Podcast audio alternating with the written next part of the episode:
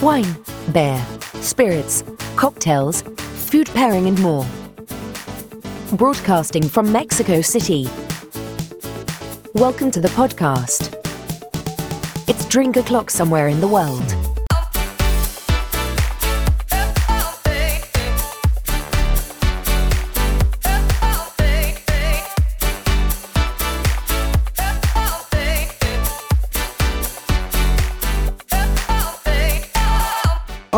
Drinkstar, hoy es jueves 26 de agosto del 2021 y ya es hora de servirse un drink en alguna parte del mundo.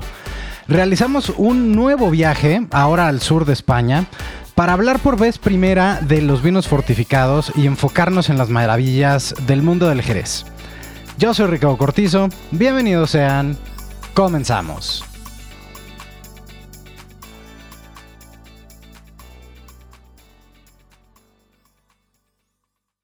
Drinkstars, este es el episodio número 17 y vamos a platicar de una categoría de vinos a la que en pocas ocasiones le hemos puesto atención, que son los vinos fortificados.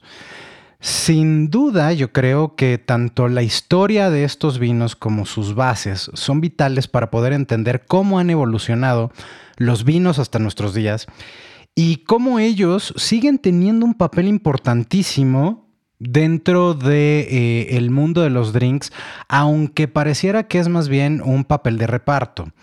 Eh, particularmente el Jerez, que es de lo que vamos a hablar hoy, es fascinante. Tiene muchísimos estilos, tiene grandes experiencias que aportarnos eh, y además no podremos también entender una buena parte de los whiskies escoceses y de los maridajes de los que tanto hemos hablado eh, y de lo que tanto hemos platicado en varios programas eh, hasta ahorita, si no le dedicáramos un programa exclusivamente al Jerez para que nos ayude a hilar todo lo anterior. Así que para esta ocasión nos acompaña uno de los mejores sommeliers del país que además de que está lleno de experiencia y de conocimientos en la materia, definitivamente es una de las mejores personas que nos podían llevar por este viaje hasta Extremadura, España. Así que mi, mi queridísimo Pablo Mata, amigo mío, ¿cómo estás? Qué gusto tenerte por aquí. Hola, hola, ¿cómo estás? Muy bien, muchísimas gracias. Encantado de estar aquí y poder platicar de este fascinante mundo y en específico de esta gran bebida tan compleja y tan fácil a la vez, ¿no? Tan compleja y tan fácil y además tan, yo diría que de un modo u otro está como en el centro de la historia de muchas de las cosas que tenemos a nuestro alrededor y a la cual prácticamente nunca le ponemos mucha atención. Sí, sí, sí, claro, digo, la verdad es que creo que hoy en día en México pues hace falta que de repente volteamos a ver eh, un poco más a, las bebidas de antes, ¿no? Hay que recordar que el jerez para muchos de nosotros es una bebida que tomaban nuestros abuelos, nuestros bisabuelos, que lo hemos visto tan tanto en nuestras casas que a veces ni le hacemos caso y no nos permitimos abrir los ojos y darnos cuenta de todo lo maravilloso que tenemos y sobre todo la versatilidad a la hora de tener alta gastronomía. en eso estoy completamente de acuerdo y si alguien sabe de alta gastronomía eres tú. Déjenme les voy a platicar un poco acerca de, de Pablo para quienes no lo conocen. Eh, Pablo, michoacano, eh, formado inicialmente en la Universidad eh, Latina de América y en la Escuela Española de Sommeliers. Hoy es uno de los Certified Sommeliers de la Court of Master Sommeliers en México. Además de que tiene el nivel 2 del Wine and Spirit Education Trust eh, que además lo obtuvo con distinciones. Es especialista en vinos de Jerez, avalado por el Consejo Regulador de la, de, la denominación de origen Jerez Sherry Jerez. Y actualmente además es candidato para el Advanced Exam de la Court of Master Sommelier, pero también ha trabajado en muchísimos otros lugares. Ha sido director de bebidas del eh, grupo de La Buena Barra. Eh, hablando de alta gastronomía, fue eh, sommelier de El Gran Enrique Olvera, ahí en Puyol. ha sido juez de varios concursos nacionales e internacionales, desde los que realiza la alfombra roja como, antes se llamaban los de la alfombra roja de la revista El Conocedor, hasta el concurso mundial de Bruselas aquí en México. Eh, tiene un, currículum impresionante que eh, me tardaré un buen rato en, describirlo, pero creo que con esto nos damos cuenta del gran nivel eh, que tiene Pablo y, el, por el cual sin duda era el mejor invitado que podemos tener hoy. Oye, eh, Pablo, me gustaría arrancar por el principio y, para que podamos empezar a sentar las bases de, de todo el mundo del Jerez. España es un lugar que toda la vida ha tenido vinos, ¿no? Creo que desde prácticamente los fenicios y, e incluso durante la época eh, en la que los árabes estuvieron eh, metidos en la península ibérica, permitieron, a pesar de que sus leyes no lo permitían, ellos permitieron el cultivo de la vid, ¿no? A veces con el pretexto de que con eso se obtenían las pasas que necesitaban ellos para, para alimentarse, etc. Hemos tenido este cultivo de la vid muy, muy, muy amplio en, en, prácticamente en España. Y sobre todo en el, en el sur de España es en donde podemos encontrar viñedos que son los que particularmente se utilizan para la producción del Géneres. ¿Qué nos puedes platicar de esta región? ¿Cómo es? Eh, ¿Cómo son esos viñedos? ¿Cuáles son el tipo de uvas que se utilizan? Eh, ¿Y por qué es tan fascinante esta región del sur de España para producir vinos? Eh, como, lo como, como lo son los vinos de Jerez? Pues mira, digo, creo que la descripción que has hecho acerca de toda la historia que se tiene, la verdad creo que esa es una parte fundamental acerca de la esencia de esta bebida. Entonces, eh, como dices, empezaron fenicios, después estaban romanos, después árabes, que de ahí que mucho de toda esta historia fue formando y dándole una estructura a esta, a esta gran bebida, que por eso hoy en día eh, la denominación de origen se llama eh, Sherry Jerez Jerez. Entonces, aquí en esta, en esta parte creo que es una es una gran historia porque pues como tal todas estas culturas fueron dejando una pequeña pizca de, eh, conocimiento y le fueron dando identidad. Ahora, los tipos de uvas que se utilizan, que esa es otra de las cosas que a mí como eh, amante de los de los vinos, de las bebidas, me parece algo genial. Se utilizan tres variedades de uvas pero una es la principal, que es la uva eh, palomino, palomino fino, que es, eh, es esta eh, uva blanca que es igual muy conocida por acá en México. Entonces, pero la uva palomino fino es la uva que es la base para nuestros eh, vinos secos. Después tenemos otras dos uvas, que una es la Moscatel y la otra es la Pedro Ximénez. Las dos son uvas blancas.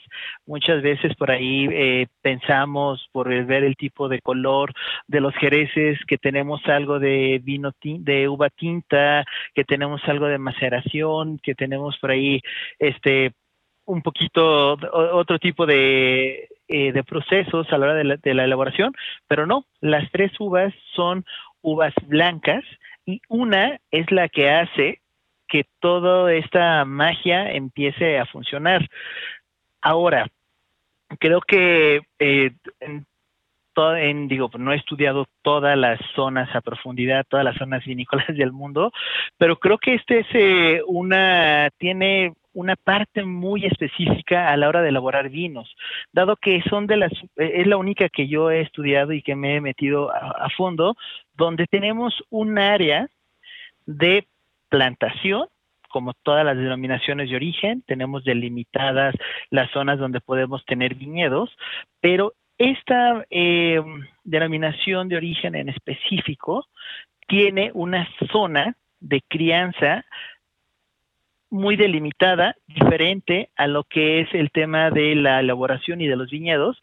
Y entonces, porque en este famoso triángulo de Jerez es donde nosotros vamos a poder añejar estos vinos y ahí es donde nosotros le vamos a dar toda esta maravillosa complejidad al, al Jerez.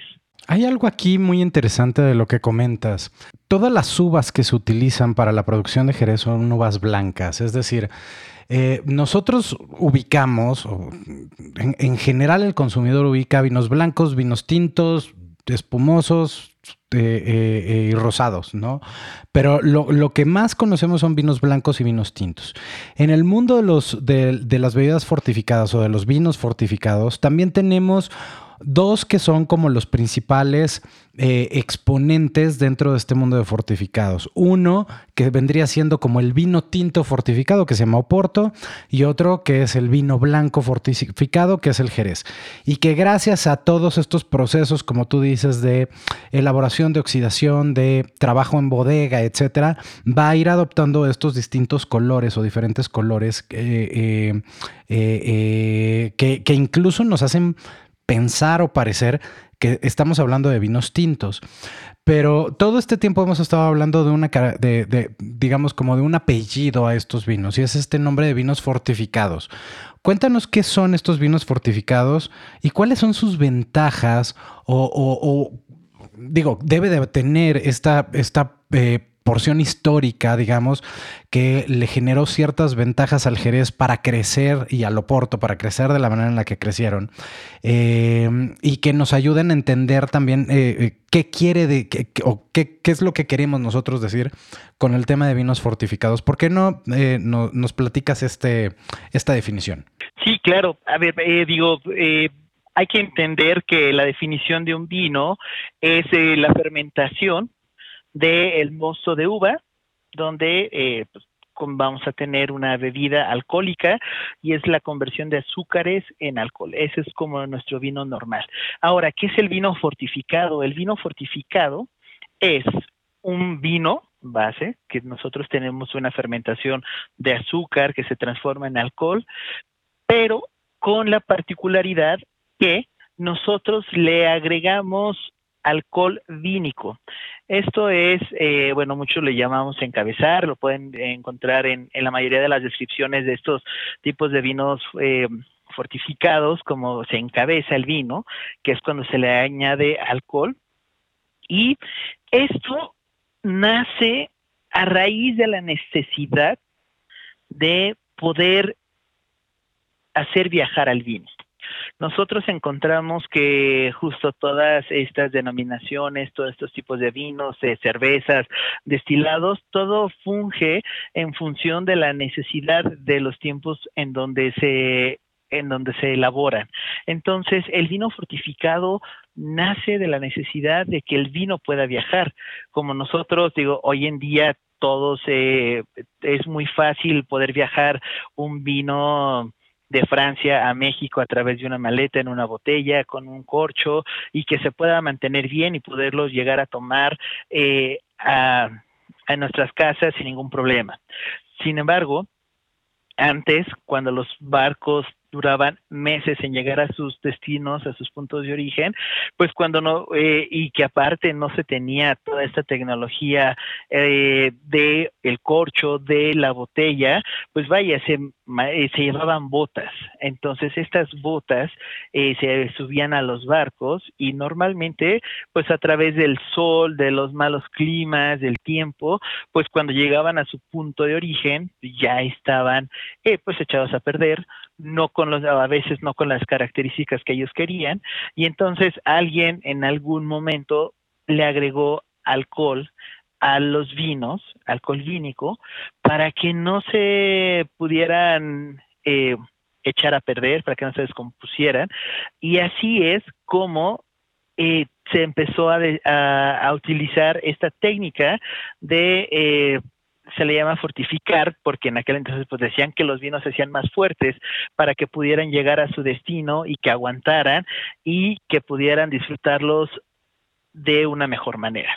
Y entonces, pues por eso de repente el Oporto tenemos eh, un dulzor, tenemos algo eh, más dulce y en el tema del Jerez en específico, pues en su mayoría son eh, vinos secos, ¿no? Que tomaron todo una una moda y una fama increíble pues a mitad del siglo XVII, XVI.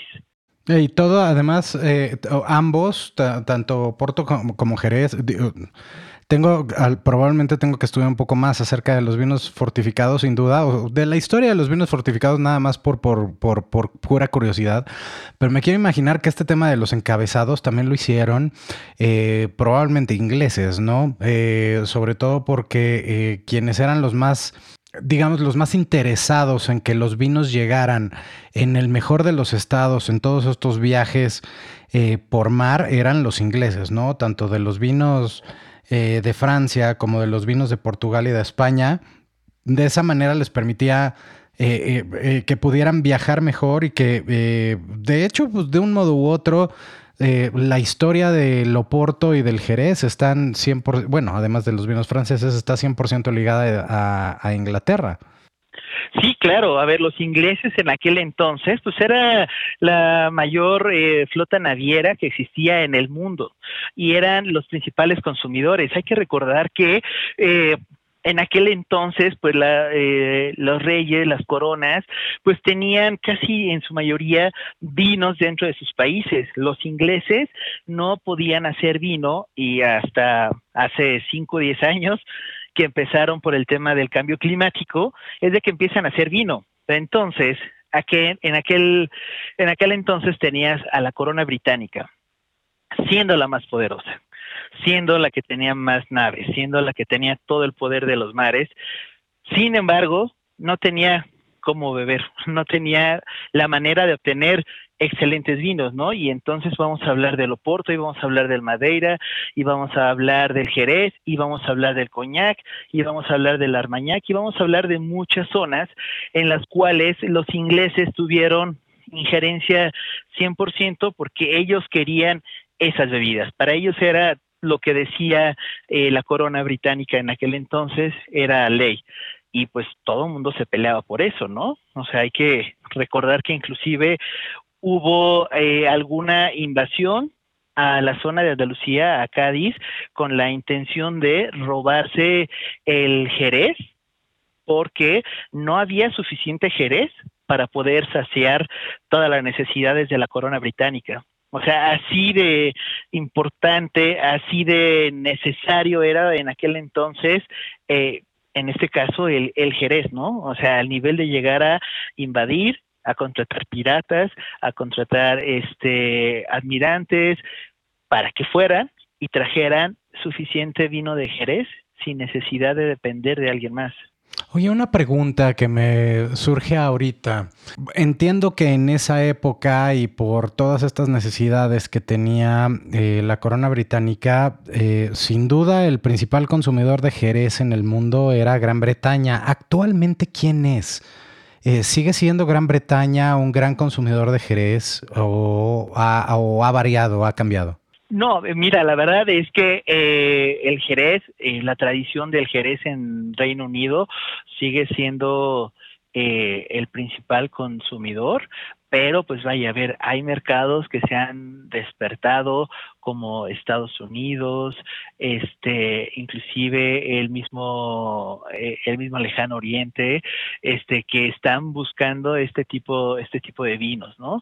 O sea, eh, desafortunadamente, y hablo en desafortunadamente porque no podemos tener este mayores eh, más cantidad de, Jerez, o sea, el Jerez es limitado, o sea, no podemos, el Jerez tiene esa peculiaridad donde la esencia va en función de su crianza y no podemos acelerar la crianza. No hay una manera donde podamos hacer este que todo sea más rápido o ver cómo vamos a sacar, porque al final del día, pues todo esto bajaría eh, mucho la calidad y aparte, pues estamos hablando que hay 10.000 hectáreas únicamente autorizadas para sembrar eh, uva eh, dispuesta para elaborar eh, vinos de Jerez. Híjole, es que 10.000 hectáreas suena mucho, pero realmente es muy poquito. O sea, considerando todo lo que se necesita en cuanto a terrenos para poder producir vino, 10.000 hectáreas es, es realmente un espacio muy, muy pequeño. Em, el que utiliza toda esta región del sur de España para, producirlo. Eh, y, hay otra cosa que también es, me parece fascinante cuando hablamos de Jerez. Em, tú hablabas de, las tres uvas que se utilizan, las tres uvas blancas que se utilizan para la producción de Jerez, la Palomino, eh, la Moscatel y la Pedro Jiménez. En el caso de la Palomino, que creo que ocupa, tú, me podrás corregir mejor, pero más del 80% de la producción del, Jerez, eh, es una uva demasiado simple. Eh, tan, tan, tan simple que realmente no es tan aromática o tan expresiva como lo son muchas de las grandes uvas que conocemos cuando hablamos de vinos blancos. Eh, cuéntanos un poco acerca de la palomino, cuéntanos un poco acerca de las uvas em, que eh, se utilizan en esta denominación de origen. Pues sí, pues mira, eh, tal como, como lo dices, eh, uva palomino fino, en general la podemos encontrar en, eh, en muchos otros lados, donde eh, en ocasiones se utiliza para destilar. es difícil encontrar un vino palomino fino vinificado para hacer un vino importante, sobre todo por las condiciones donde tú que, que, nos explicas, ¿no? O sea, es una uva poco aromática, eh, simple, eh, tiene poca, poco nivel de ácido málico, que al final del día este ácido, ácido málico, pues es lo que eh, nos da, nos da la acidez, nos da esta complejidad, ¿no? Cuando nosotros hablamos de una fermentación maloláctica, es cuando esta acidez se convierte a un poco a ácido láctico para que nos dé las notas a mantequilla, y al final del día, eh, este tipo de, este ácido málico, pues nos da todo lo que es la estructura del vino. Entonces, al ser una de las, eh, de las uvas con menor cantidad de ácido málico, pues no nos da una buena estructura. Y que eso, al final del día, es la mejor característica que nos aporta para la elaboración del jerez. Claro, sorprendentemente. Exactamente, porque al final del día el Jerez, todo el misterio, eh, toda esta magia que se que envuelve a la zona de Jerez viene y está justo en los lagares, en las zonas de las bodegas, en toda la experiencia acerca de cómo manejar esas botas en, en los lagares para que nos dé todas estas variedades de eh, jereces, ¿no? Que, que igual no nos hemos platicado, pero pues a ver de la uva palomino vamos a tener eh, fino, manzanilla, amontillado y oloroso. Entonces, que esos son como los estilos principales de, eh, del jerez, que de ahí van a salir este el Pedro Jiménez, que se elabora justo con la uva Pedro Jiménez y es un, y es un vino de Jerez eh, dulce. Después vamos a tener eh, Moscatel, que también es un vino, un vino dulce. Y pues por ahí vamos, vamos a encontrar el medium y el cream, pues que ya es una mezcla de, de de los otros de los otros estilos, ¿no? Pero entonces si tú te fijas, nosotros tenemos fino, manzanilla, amontillado, palo cortado y oloroso son cinco estilos que se hacen únicamente con la uva palomino, una uva que como mencionábamos, pues no es de las más expresivas que, que existen en todas las variedades, ¿no? Uh, uh, aquí eh, me parece fascinante que puedas hacer tantos estilos de vinos con una uva tan simple, entre comillas, eh, y que te den tantas experiencias, porque además no es lo mismo esos aromas y sabores que te aporta un jerez fino al que va a tener un amontillado o un, un eh, oloroso o un palo cortado. ¿Qué nos puedes platicar acerca de, de todos ellos? ¿Cómo... Eh, ¿Cuál es el proceso que hace que se diferencie uno de cada uno de estos estilos?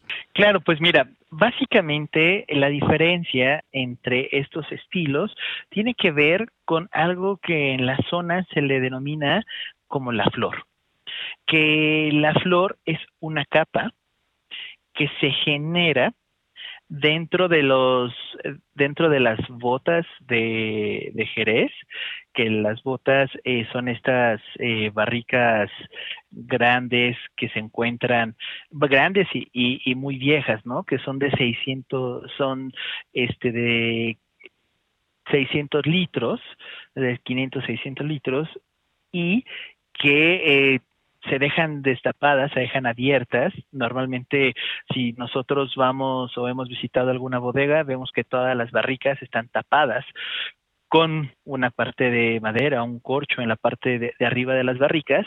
Sin embargo, en la zona de Jerez se deja abierta. Se deja abierta para que eh, se genere esta levadura que, como te digo, es por eso tan importante eh, nuestra zona de crianza.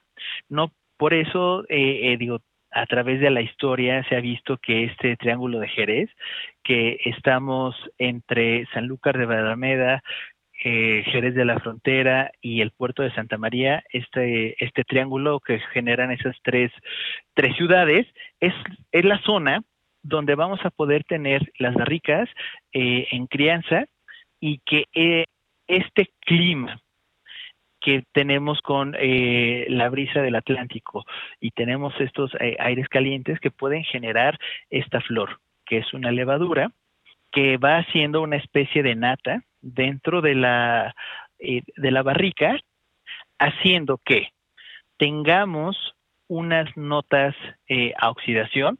Digo, para nuestros amigos que igual no han probado un vino oxidado, un vino oxidado lleva eh, muchos, eh, muchas notas a nueces, eh, de repente tiene como notas herbáceas, notas viejas, un poquito de, eh, olores a, madera vieja, que eso es como la parte de una oxidación, que en los vinos en su mayoría vamos a encontrar que pueden llegar a ser eh, defectuosos, ¿no? Cuando abrimos un vino eh, muy viejo y no se guardó bien o ya se nos pasó, vamos a tener estas notas oxidadas feas, desagradables. Sin embargo, esta levadura hace, esta flor hace que esa oxidación sea leve y que podamos mantener el color cristalino, el color amarillo paja, que ese color tiene que ver con un vino joven, que vamos a empezar a hablar del, estilo de fino o manzanilla, que son vinos que pasan alrededor entre 5 a 7 años dentro de las barricas, en las, eh, en las barricas de solera, y entonces estos van a obtener, cuando nosotros lo embotellamos, vamos a encontrar un color amarillo paja, que normalmente son, como les decía, vinos de primer año, o sea, vinos jóvenes. Sin embargo, con todo este alcohol, con toda esta complejidad que nos da y los sabores que nos aportó también estas levaduras, pues va a hacer que tengamos un vino fresco, ácido, con sabor a mar, muy aromático en el tema salino y pues súper complejo. A ver, eh, para, para resumir un poquito, porque esto, esto me parece interesante. Tú comienzas el proceso de eh, vinificación de la uva palomino y empiezas a hacer todo el proceso para crear un vino a partir de esta uva. Una vez que ya lo tienes, le, vas, le vas a incluir este alcohol vínico, ¿no? Para fortificarlo. Eh, para darle un poco más de, intensidad, de fuerza y de, guarda, de aguante, ¿no? Y lo vas a llevar a barricas. Y en esas barricas no las vas a llenar hasta arriba, sino que más bien les vas a dar un poco de espacio para que tengan esta oxigenación, porque estás manteniendo estas barricas abiertas. Y eso va a permitir que una serie de levaduras eh, naturales, que se encuentran en la región eh, por la humedad, por las características de la zona y por la cual la crianza solo se hace en este triángulo entre Jerez de la Frontera, Sanlúcar de Barrameda y el puerto de Santa María, te va a permitir que se cree este velo y que este velo vaya, que vaya generando una especie de maduración que te va a dar notas eh, aromáticas y de sabor en tu jerez, pero que no le va a permitir oxidarse eh, y, perder el color, digamos. Exacto. Así, tal cual como lo, lo, explicaste, más fácil. así, así es. O sea, que creo que la, la, parte interesante, sobre todo del fine del manzanilla, es que nosotros los van a servir. Vamos a ver un vino color paja, brillante, y va a tener una complejidad increíble. Pero entonces, si, si todos estos eh, eh, vinos se están haciendo con este velo en flor eh, y están realizando este, estos mismos procesos, ¿cuál sería la diferencia entre un fino y una manzanilla, por ejemplo? Aquí, dentro de las denominaciones de origen de Jerez, Sherry Jerez, tenemos una específica que se llama manzanilla. Esta manzanilla es de, específico de la zona de Sanlúcar de Barrameda.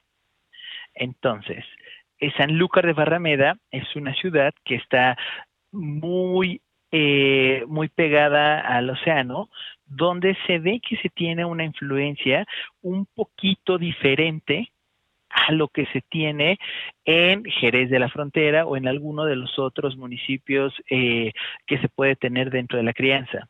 Entonces el manzanilla, a comparación del fino, vamos a tener, eh, yo siempre lo, lo puedo, eh, se puede distinguir creo, es que el fino va a oler un poquito más a aceituna verde y el manzanilla va a oler un poquito más a mar va a ser un poquitín más salino por el tipo de la influencia que tiene el Atlántico específico en la ciudad de Sanlúcar de Barrameda.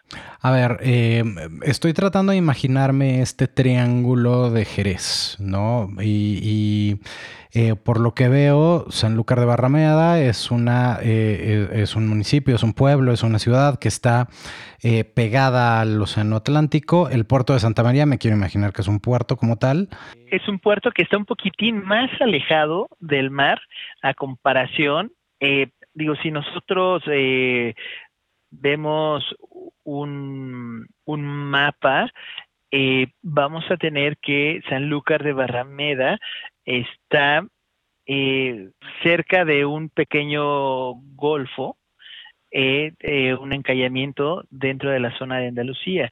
El puerto de Santa María está un poquito más adentro, un poco, no mucho, y Jerez es la parte, el Jerez de la frontera es la parte más, más tierra adentro de este triángulo. Entonces, en este triángulo, digamos, si nosotros tuviéramos un triángulo frente a nosotros, eh, Sanlúcar sería el punto de abajo del lado izquierdo, Jerez el punto más eh, eh, metido, digamos, en la tierra y el puerto de Santa María estaría más hacia la derecha, digamos, con una influencia más hacia el Mediterráneo, no tanto hacia el Atlántico, y por eso es que Sanlúcar tiene estas notas más de mar, más atlánticas, como que recuerdan más estos mares fríos.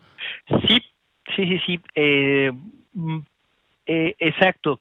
Digo, eh, creo que, que sí, así lo, lo, podríamos eh, hacer. En el punto de arriba sería Jerez y en el punto de inferior izquierdo estaría San Lucas de Barrameda y en el derecho el puerto de Santa María que sería muy, eh, casi muy a la altura de la zona de Jerez. Ya, ok, ok, ok. Ya, ya con eso más o menos me empiezo, me, empiezo a imaginar la zona, ¿no? Para ayudarles también como a identificar dónde, dónde está cada uno de estos poblados eh, y cómo se genera este triángulo de la producción del Jerez. Entonces tenemos una gran parte de la producción de eh, Jerez es producido con eh, el agua palomino fino y se generan estos jereces finos.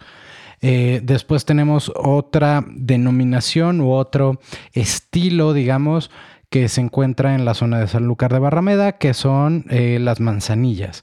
¿Qué pasa con los amontillados? Eh, ¿Qué pasa con los olorosos? Que son como dos estilos también muy, muy diferentes y, de expresividad aromática todavía más amplia. Sí, claro. Eh, mira, dentro del proceso de elaboración del jerez, creo que tenemos el proceso de crianza oxidativa. Esta crianza oxidativa es la que va a generar que nosotros tengamos jereces más oscuros, en este caso el oloroso. Eh, para platicarte un poquitín de cómo, eh, cómo se hace el jerez, digo, la verdad es que no quiero llegar a ser como su, tan técnico, sino algo un poquitín más fácil, pero una vez que nosotros tenemos eh, el vino base, eh, le ponemos el tema de, lo ponemos abierto un año en una, eh, en una fase que se le llama sobre tabla. Este es un año en el cual tú permites ver si la calidad del mosto, la calidad de ese vino, te va a permitir que se desarrolle las levaduras. Al final, esta flor es un ser vivo que eh, necesita eh, que necesita ciertos, ciertos alimentos para poder estar vivo. Entonces, si tú no tienes la calidad necesaria para poder tener una flor sana, esto es, una flor que se que se cierre totalmente y que no tengas ningún espacio, entonces eh, ahí es cuando nosotros le vamos a poner el, eh, el alcohol eh, el alcohol vínico un año después de que se elaboró. Entonces, vamos a tener barricas que se desarrolló bien eh, la levadura y le vamos a poner que es fino o manzanilla si se hace en Sanlúcar de Barrameda. Y las barricas que no se van a, que no generaron suficiente, eh, suficiente levadura, se van a encabezar a un diferente grado alcohólico que esto, eh, que se encabezan a 17 grados, que ahí es cuando la levadura se muere, 17 grados de alcohol, y entonces se deja abierto y se deja oxidar. Esta se le llama crianza oxidativa. Entonces, esta crianza oxidativa genera los olorosos, que los olorosos técnicamente son vinos de Jerez que no tienen nada de crianza biológica dentro de su elaboración. Por eso es de que son tan oscuros, son tan fuertes, son tan estructurados y llenos de color porque se oxidan. Hay que recordar que la oxidación del vino blanco termina, empieza en un color amarillo y vamos a terminar en colores este ocres, cafés, que hacia allá es hacia donde, hacia donde van. Eh, entendiendo el mundo del Jerez, tenemos em, un jerez o, bueno, un vino que estamos produciendo a partir de esta uva palomino. Eh, esa uva, eh, bueno, una vez que se termina este proceso de vinificación, se va a llevar a unas barricas, unas barricas de alrededor de 500, 600 litros que se llaman botas y em, se van a dejar abiertas, no se van a llenar al 100%, sino que se van a dejar eh, con un cierto espacio para, ¿cómo se llama? Para que puedan entrar estas levaduras y puedan generar esa flor. Si esa flor no se produce, más bien, si esa flor se produce, entonces se permite esa oxidación biológica y vamos a tener los finos eh, y, lo, y las manzanillas. Creo que también aquí crianza están biológica, perdón. Perdón, la crianza eh, biológica. exacto, sí. La creencia biológica, así es. Eh, ahí vamos a tener los finos, vamos a tener las manzanillas y creo que también los amontillados. Si este proceso... No, amontillados no, todavía ah, no. Ahí tenemos finos y manzanillas o u olorosos. Finos y manzanillas. Si eh, no se produjo esa flor, entonces se termina de encabezar con un poco más de alcohol para que entonces se permita, digamos, llenar esas barricas y que todo el proceso de oxidación o todo el proceso de envejecimiento lo produzca la barrica más que la, eh, eh, esta crianza biológica a través de las levaduras y entonces empieza a obtener más complejidad aromática, pero también más colores mucho más intensos. Exactamente. Ahí es cuando se va a una crianza oxidativa totalmente.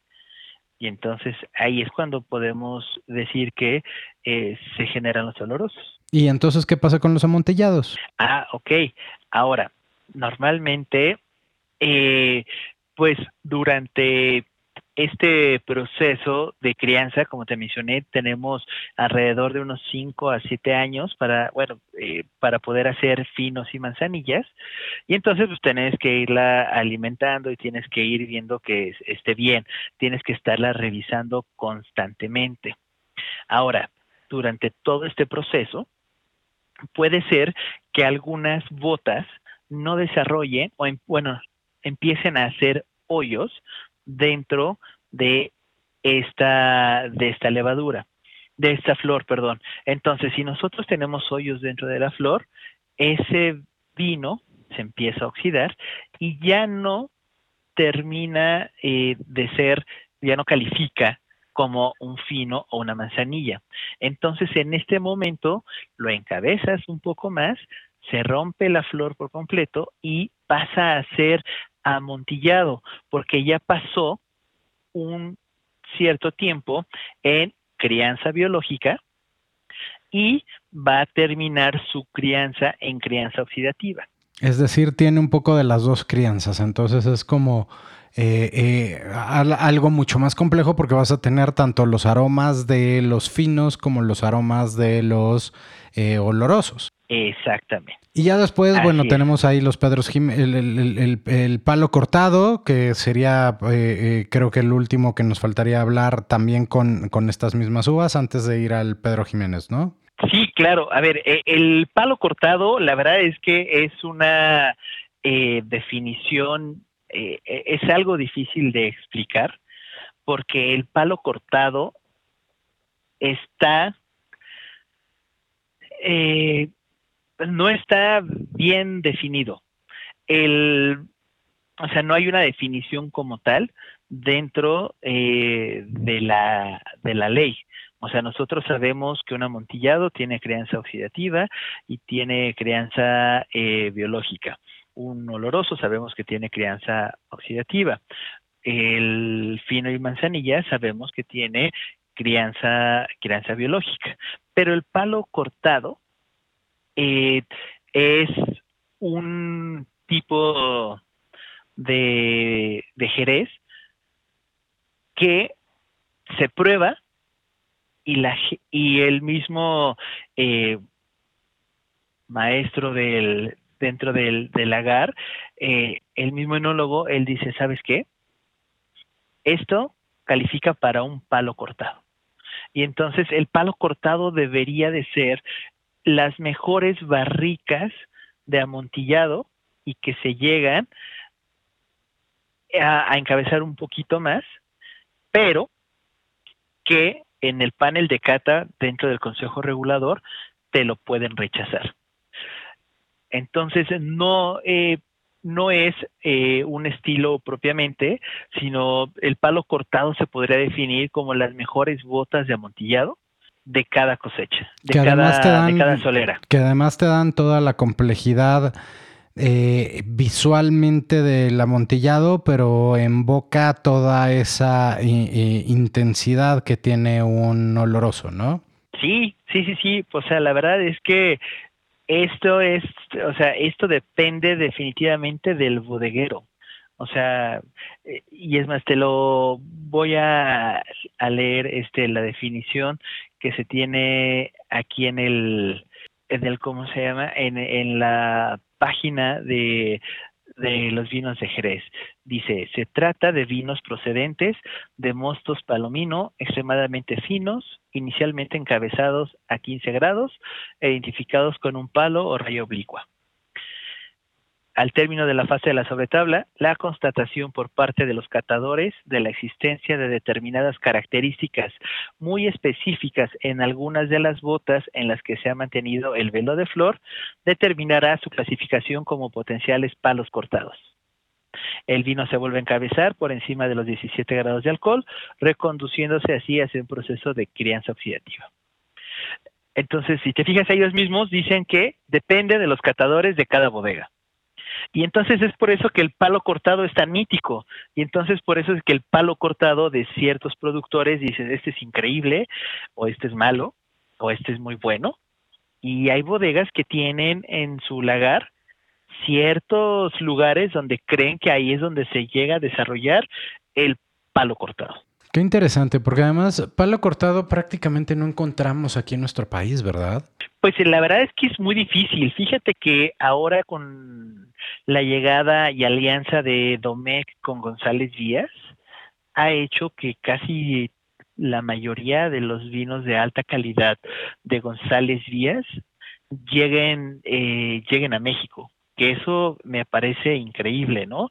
Y hay importadores de vino eh, que vale la pena mencionar como este de Otto Wines como este Tierra de Uvas que traen productores increíbles de, eh, de jereces, ¿no? Que traen Valdespino, que traen este Jiménez Espíndola, que traen eh, equipo Navazos, que para mí, pues creo que junto con González Díaz, con Domecq, pues son de los principales productores dentro de, de la zona. Y hablábamos ahora, eh, digo, qué bueno que empiezan a llegar un poquito más de Jerez, y digo poquito porque realmente es poquito lo que uno puede encontrar aquí, este, fuera del tradicional, como decías tú al principio del programa, de esas bebidas que, que le recordamos a, de, de los abuelos. Eh, como era un eh, tío Pepe o un Drysack, que no hemos hablado de todos estos estilos mezclados que, que, inventaron también los ingleses. Em, pero pero me parece interesante que, que, podamos encontrar como casi todos los estilos o varios de los estilos aquí. Ahora, en cuanto a, en, cuanto a características aromáticas, cada uno va a tener eh, el espacio en el que se siente mucho más expresivo, ¿no? Eh, finos, manzanillas van a ser más secos, pero con estas notas más avellanadas, digamos, mientras que un oloroso, eh, un amontillado, ya nos empiezan a dar estas notas más hacia las nueces, hacia los, los frutos secos y las frutas secas, etc. Eh, ¿Qué tan complejo puede llegar a ser las, qué tan complejas pueden llegar a ser las diferencias entre los finos, eh, entre digamos estos que, pasan por este velo en flor a los que no lo tienen y tienen esta crianza oxidativa? Híjole, pues mira, la verdad es que creo, creo que el, el tema de la de la crianza eh, biológica le da estos eh, sabores y complejidades eh, tan frescas, digo, porque creo que, que para poder entender las diferencias de lo que es el, los diferentes estilos la diferencia entre los estilos, deberíamos de, de encontrar pues ¿cuáles serían un poquitín con qué lo acompañarías, no? O en qué momento de la comida lo acompañarías. O sea, creo que un fino y una manzanilla la acompañarías al principio como algo fresco para acompañar aperitivo, para acompañar sardinas, pescados, este, acompañar este crudos, conchas, toda esta parte. Después, la creencia biológica nos hace que nosotros podamos ir eh, volarnos la cabeza porque realmente hay crianzas eh, en solera de hasta 40, 50 años. Y entonces toda la complejidad que hay dentro de esta solera, que también es una parte muy importante de la elaboración, el tema de cómo vamos a estar rellenando la solera para poderle dar esta, esta complejidad, creo que esa es como la clave de cómo podemos eh, de cómo podemos llegar a hacer algo tan complejo y tan frecuente, ¿no? Porque al final del día es eso, porque nosotros estamos sacando vino de una solera, pero la clave de, los maestros eh, bodegueros es cuánto vas a sacar para poder rellenar de las soleras de las de las caderas de arriba y que no pierdas el estilo, ¿no? Porque es muy fácil decir, pues voy a sacar todo y hacer un increíble Jerez, pero al final del día ya no vas a poder tener este tipo, esta complejidad que antes tú, que antes tendrías, ¿no? Y entonces creo que hacia allá, pues vamos a encontrar que los olorosos, los amontillados y palos cortados los podemos encontrar a la mitad de, la, de un menú o ya para finalizar, ¿no? Antes de pasar a los a los postres. Y, ahí es en donde me gustaría tocar un tema que hemos platicado mucho aquí eh, en varios programas y bueno, eh, tú lo sabes bien, eh, sobre todo esa esa complejidad aromática que tiene eh, y, esa riqueza de aromas y sabores que tiene eh, el mundo del Jerez es un gran eh, acompañante de la cocina internacional, pero también de la cocina mexicana. ¿Cómo ves tú el tema de los maridajes con Jerez? ¿Y qué tanto deberíamos explorarlo con toda la variedad de platillos que tenemos en el país? Pues mira, yo creo que el tema de poderlo de poder acompañar y poder maridar eh, el jerez con nuestra comida es que eh, nos va creo que perfecto eh, a veces la intensidad de nuestras comidas, la intensidad de nuestros sabores, que para mí creo que es la característica principal de la comida mexicana, que es intensa. Es una comida intensa con mucho sabor. O sea, pocas veces vas a poder eh, probar un platillo típico mexicano sutil. O sea, la comida mexicana es comida eh, ruidosa, claro, intensa, especiada, este, tal cual que me gustó tu definición de ruidosa. Sí, de, que se hace ver, se hace ver. Exacto.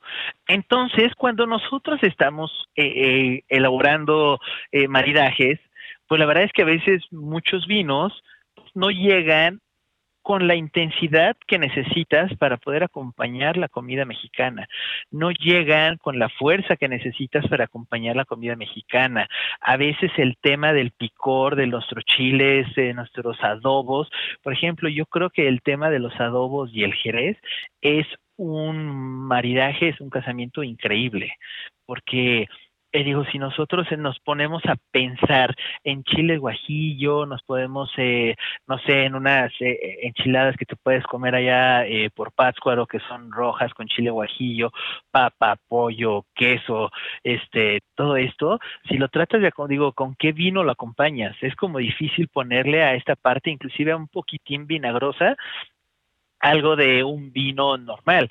Y en cambio, si le pones un amontillado que tiene ciertas notas, que tiene cierta acidez, que tiene esta parte fresca que nos permite la crianza biológica y aparte tiene esta fuerza que nos da la crianza oxidativa y acompañarlo con este tipo de adobos que al final los chiles secos mexicanos pues no son más que chiles ahumados, creo que eso, o sea, desde ahí empezamos con el casamiento de las diferentes, eh, de los diferentes eh, estilos de, de Jerez ¿no? Nosotros que, digo, quien haya ido a una playa y no haya comido una tostada de ceviche llena de limón, creo que no, no ha ido a la playa, no ha ido a playas mexicanas. Poder acompañar eso con ah, eh, un ceviche con cilantro, un ceviche con cebolla, un ceviche con mucho limón, un ceviche con chile, pues digo, ¿en qué momento? O sea, todo, imagínate todos esos sabores, que ya está medio hambre, todos esos sabores, imagínate en la boca, con qué vino lo vas a acompañar. Y entonces ahí es donde entra al rescate la manzanilla. ¿Por qué? Porque tiene esta nota, eh, tiene un grado alcohólico alto que puede competir muy bien con el tema del picante y aparte, puede eh, tenemos acidez, tenemos frescura y nos puede acompañar, ¿no? Porque se toma frío, se toma más como 5, 6 grados, digo, en la playa se debe tomar súper, súper frío, ¿no? Y entonces creo que aquí es donde nosotros vamos a empezar a poder acompañar con toda esta complejidad de sabores la diferente gama de jereces, ¿no? Que yo creo que eso es como la parte, esta parte cultural del Jerez con la comida mexicana que no está tan bien aceptada, pero pues al final el Jerez creo que es un muy buen este maridaje para nuestros nuestros platillos. Oye, ¿tú por qué crees que no está tan bien aceptada? Ese, eh, eh, eh, me llamó la atención ese comentario. Pues yo creo que una de las cosas que hoy en día tratando de recuperar o de no recuperar, sino de fortalecer más nuestra identidad culinaria y gastronómica, de repente, pues van, creo que hay muchos defensores de que, pues, del famoso maridaje culinario de, de ocasión, ¿no? Oye, pues toda la comida de Oaxaca hay que maridarla con mezcal, no hay que maridarla con nada más. Oye, es que la comida de acá, pues hay que tomarla con cerveza que se hace acá. O sea, como que no hay una apertura a poder, eh, en general, a poder llegar a maridar comida mexicana con los mejores eh, bebidas del mundo, porque al final del día creo que de repente queremos ser tan patrióticos que no permitimos abrir pues todo esto, o sea, toda esta parte eh, tan importante de decir, la comida mexicana puede servirse con los mejores bebidas del mundo.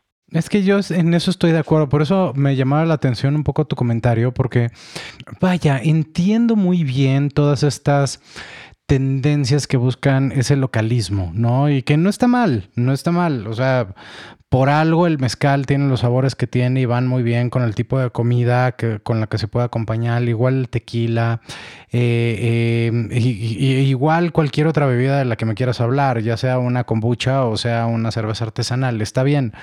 Eh, y, creo que eso es algo que también todo el mundo ha hecho en algún momento, ¿no? Esa localía, porque al final del día los aromas y sabores o la cocina que se produce en un lugar en específico, pues tiene también sus vinos específicos.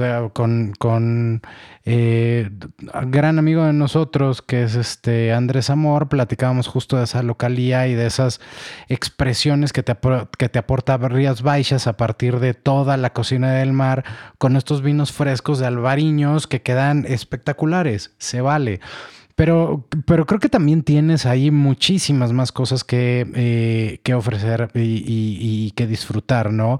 Eh, ¿Por qué le das la oportunidad? O sea, si muy localista, muy localista, pero seamos francos, eh, mucha de la gente que va a comprar a una tienda un vino va buscando un vino tinto español que lo va a acompañar con cualquier tipo de comida que tienen, pero tiene que ser español porque entonces no tiene como el nivel que ellos están esperando, la intensidad o la carga alcohólica o la concentración de frutas, eh, eh, eh, etcétera, que quieren para su vino, para expresar lo que vayan a vivir en un momento dado.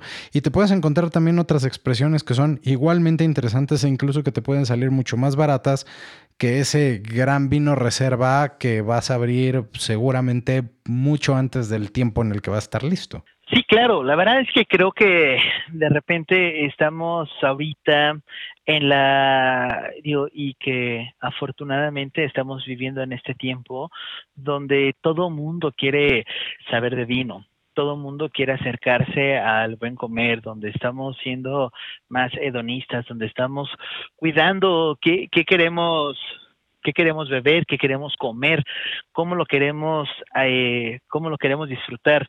Pero creo que muchas veces eh, entramos a este mundo con muchos paradigmas, con muchos bloqueos, con muchos cierres, ¿no? Y que viene, digo, que al final del día, pues viene mucho de nuestra historia familiar, de nuestro entorno social y que pues me ha tocado, y como a ti, yo creo que a todos mis compañeros sommeliers, atender gente que cree que el mejor vino es el español, o el vino más caro que vas a encontrar, y vamos a hablar de Petrus y de Romane Contis y todo esto, digo que sí son muy, muy buenos, pero ellos se van por el precio, ¿no? Y que al final del día creo que debemos, eh, hoy en día el trabajo como sommelier, digo, como lo has estado haciendo en este eh, podcast, es acercar a la gente a que experimente, que se quite esas vendas, que se quite esas ataduras y que al final del día pueda ver pueda llegar a una tienda de vinos, a un estante, que no conozca ningún vino, pero que se atreva a agarrar una botella de vino y probarla por querer probar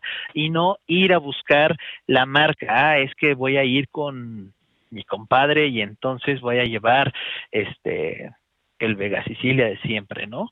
Y si no llevo Vega Sicilia, quedo mal, sino el tratar de explorar, digo que al final del día, o sea, dentro de ese rango de precio vas a encontrar infinidad de vinos buenos, peores, mejores, diferentes características, pero pues el tema es probar, el tema es eh, acercarnos, experimentar y que creo que el tema del maridaje con la comida mexicana, de repente lo queremos hacer muy patriótico y nada más lo que se haga aquí y entonces bacanora, sotol, raicilla, este, mezcal, tequila, eh, cerveza artesanal, vino mexicano, que todos son de muy buena calidad, de calidad internacional, pero pues creo que puedes mejorar a veces el tema de la experiencia experimentando con otras cosas, ¿no? Y creo que el tema de Jerez y la comida mexicana va muy de la mano, sobre todo por la complejidad de sabores que existen, no porque se haga en España.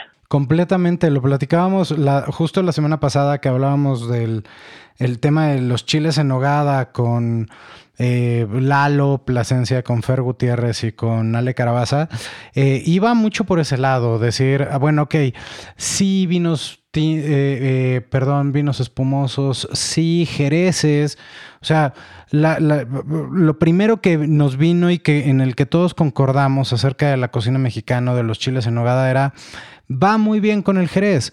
Y oh sorpresa, dime cuántas personas realmente se atreven a probarlo con Jerez, ¿no? Es, es, como una, eh, es, un estilo, es, un, es, es una categoría que realmente no exploramos y que es verdaderamente fascinante. Tienes acidez, pero también puedes tener dulzor, pero tienes toda esta complejidad aromática, eh, tienes esa nota alcohólica que te permite jugar muy bien con los sabores, eh, con la pungencia, con la intensidad. Eh, al final del día, mucha de nuestra cocina mexicana y toda esa mezcla que tiene, pues es mezcla de culturas, es mezcla española, mezcla árabe, mezcla mexicana, o bueno, eh, eh, nativa de nuestro país, indígena. Y todo eso tiene mucha complejidad. Como tú lo, bien lo decías hace rato y me encantó esa frase, la, la cocina mexicana es ruidosa. O sea, te, dice aquí estoy y necesitas ponerle algo que, que, le haga buen juego y creo que el Jerez es uno de ellos, ¿no? Sí, sí, definitivamente. O sea, que, creo que, que, es esto, ¿no? E, el, tema es eh, experimentar, buscar y también hacer experimentos con fundamentos y con bases, o sea, tampoco eh, no decir, ah, bueno, este, cualquier cosa le va a ir a la comida mexicana porque es ruidosa, ¿no? También tenerle eh, el respeto y, creo que la comida mexicana eh, he tenido oportunidad de servirlo en, otros países y, y la verdad le tienen mucho respeto, es de las más complejas. Creo que la complejidad de la cocina mexicana eh, está a la par de la comida francesa, a la par de la comida italiana y como dices, aceptar nuestro origen. Nuestro origen es mestizaje, nuestro origen es eh, una mezcla de diferentes culturas y por eso tenemos el cabrito del norte y por eso tenemos la cochinita pibil del sur, pasando por los tlacoyos y pasando por toda esta parte deliciosa del centro, pero pues cada, cada estado, cada región es diferente y es diferente porque tuvo una historia diferente hubo gente alrededor que le puso eh, una guía diferente y que pues al final todo el compendio de la cocina mexicana hace que sea riquísima y que tengamos pues vaya toda esta diversidad increíble que de los cuales debemos de estar muy orgullosos ¿no? estoy absolutamente de acuerdo yo creo que em, uno de los eh, como nos pasa en casi todos los programas de este podcast es eh, invitar a la gente a, que experimenten, a que prueben cosas nuevas. Eh, el mundo del Jerez es un mundo fascinante, es un mundo muy bonito, es un mundo muy rico, eh, rico en cuanto a sabrosura, ¿no? Y al mismo tiempo rico en cuanto a experiencias. ábranse a, probarlos, a conocerlos. Hay algunos más secos, pero también otros más dulces que van mucho más con, con este Em, con este paladar mexicano y que son experiencias verdaderamente fascinantes. Eh, y que seguramente con eso van a abrirse a un mundo que es increíble. Eh, el, Jerez de un modo u otro siempre me ha acompañado. El Oporto igual, yo recuerdo eh, mis domingos cocinando con mi papá y nos servíamos una copa de Oporto mientras estábamos cocinando y era como parte de nuestro ritual. Eh, y de la misma manera el Jerez en muchas casas, sobre todo en aquellos que tengan alguna ascendencia española, pero no, no, lo veamos nada más como esas bebidas de los abuelitos, sino que tienen mucho que ofrecernos. Oye, eh, Pablo, nada más para terminar, y, esto es por, por quitarme una duda eh, muy personal. Eh, y que creo que ya me la respondí después de toda la, gran plática que nos diste acerca del mundo del Jerez, pero que me gustaría saber también tus comentarios. Eh, una de las, además de Inglaterra y además de todo este consumo, tanto en Inglaterra como dices ahora en, en, Oriente y en Estados Unidos, que están empezando a consumir más Jerez, sin duda uno de los eh, mercados, digamos, o de las categorías que han ayudado a que el Jerez se mantenga vivo es el mundo del whisky escocés. Eh, y una de las cosas de las cuales hablamos mucho cuando, cuando platicamos acerca de whisky es este envejecimiento en barricas de bourbon y en barricas de jerez. ¿no? De hecho, yo ahorita me estoy echando mientras estamos platicando eh, una copa de un maravilloso whisky que se llama Morlac de 16 años, que está 100% terminado en barrica de, añejado en barrica de Jerez durante los 16 años. Y la no, no, no te quiero platicar. Eh, es, una, es una chulada que tenemos que probar juntos, querido amigo. Sí, lo em, tenemos que hacer. Sí, sí, lo tenemos que hacer. Y, la pregunta es, bueno, después de, conocer todos estos estilos de jereces que hay, ¿cuáles son los que se llevan a Escocia o cuáles son los tipos de barricas que se llevan a Escocia para el añejamiento del whisky escocés? Eh, hay una mayorita, o sea, nosotros decimos barrica de Jerez, pero ese Jerez es oloroso, es amontillado, es fino. Eh, ¿Tú sabes algo al respecto? ¿Cuáles son la, mayor cantidad de barricas que se llevan a Escocia de Jerez para el añejamiento de whisky? Pues mira, las barricas de fino de manzanilla no se las llevan sobre todo porque no aportan el tipo de sabores que normalmente buscan eh, los maestros de destiladores.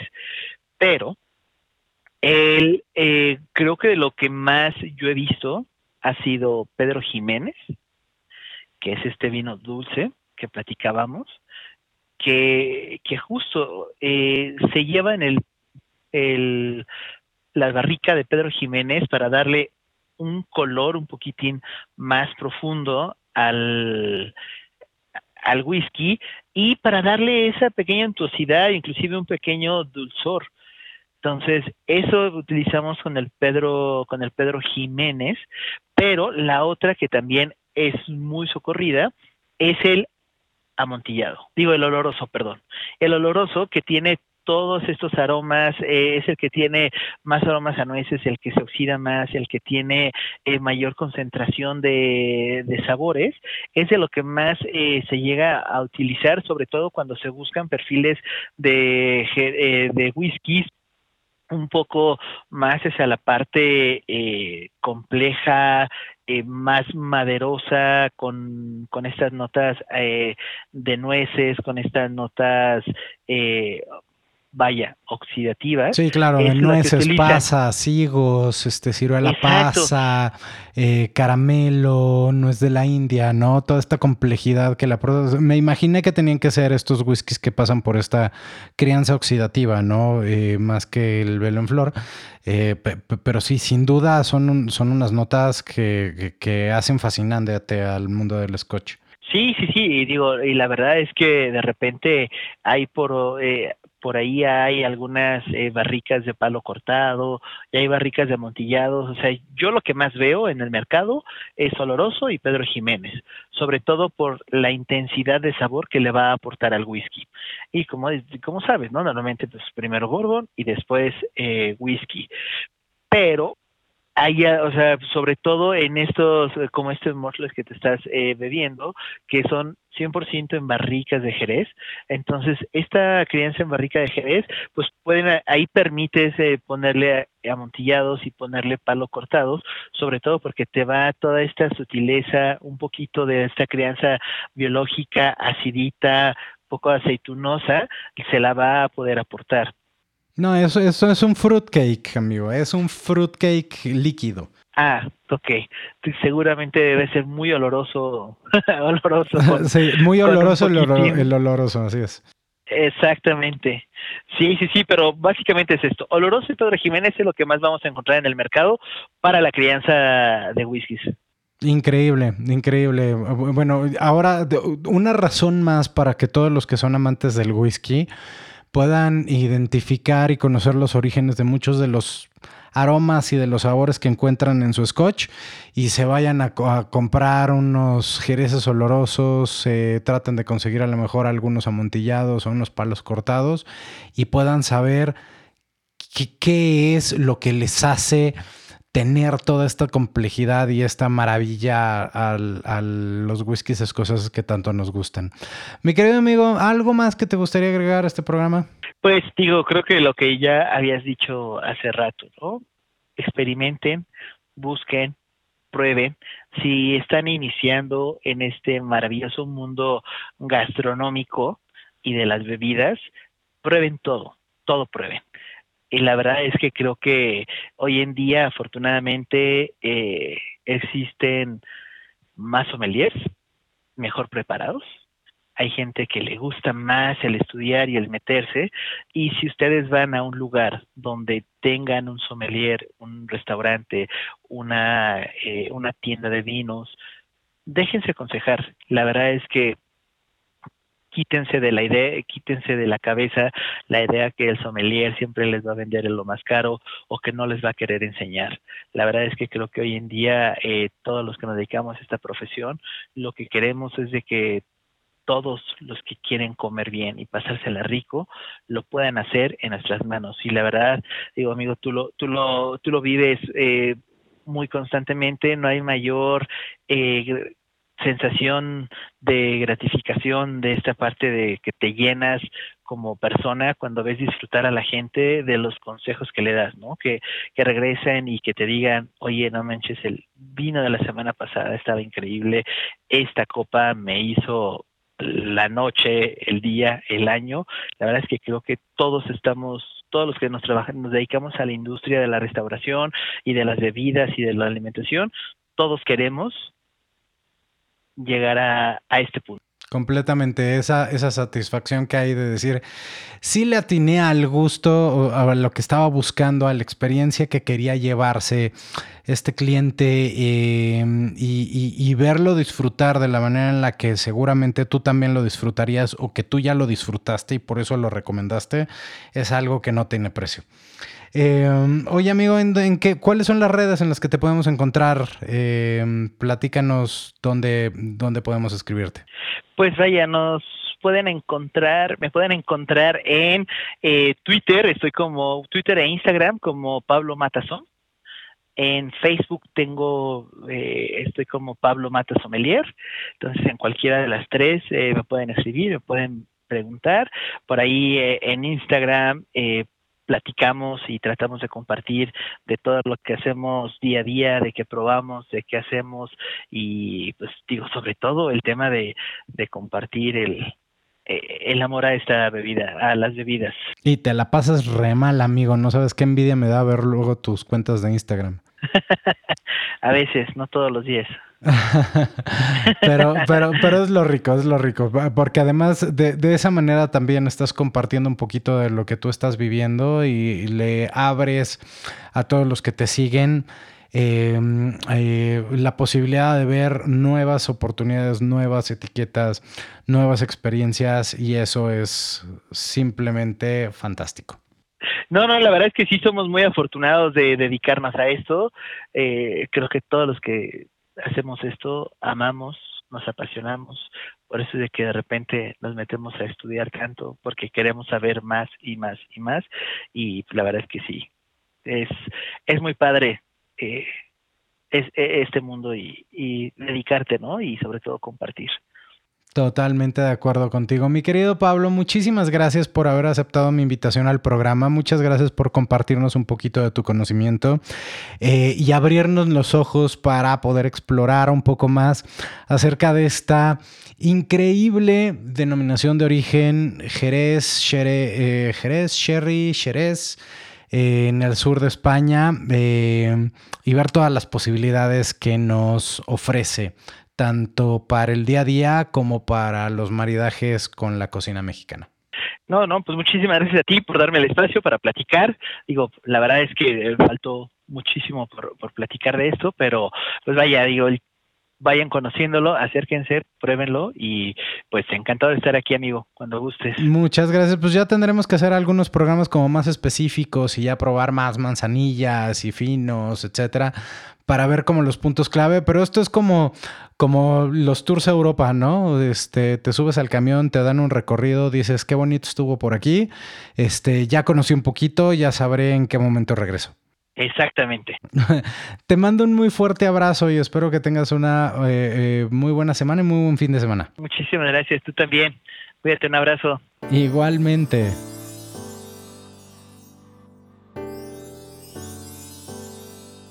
Bien, y llegamos al final de este episodio. Y solo me resta agradecerle a Pablo Mata desde la Ciudad de México por haber participado y a todos ustedes que llegaron al final de esta transmisión. Pueden escuchar este y todos los demás episodios que hemos grabado al suscribirse en su plataforma de podcast favorita y déjenme sus comentarios. Nos escuchamos la próxima semana. Hasta entonces. This podcast has reached its end, but still it's drink o'clock somewhere in the world. Subscribe and leave your comments.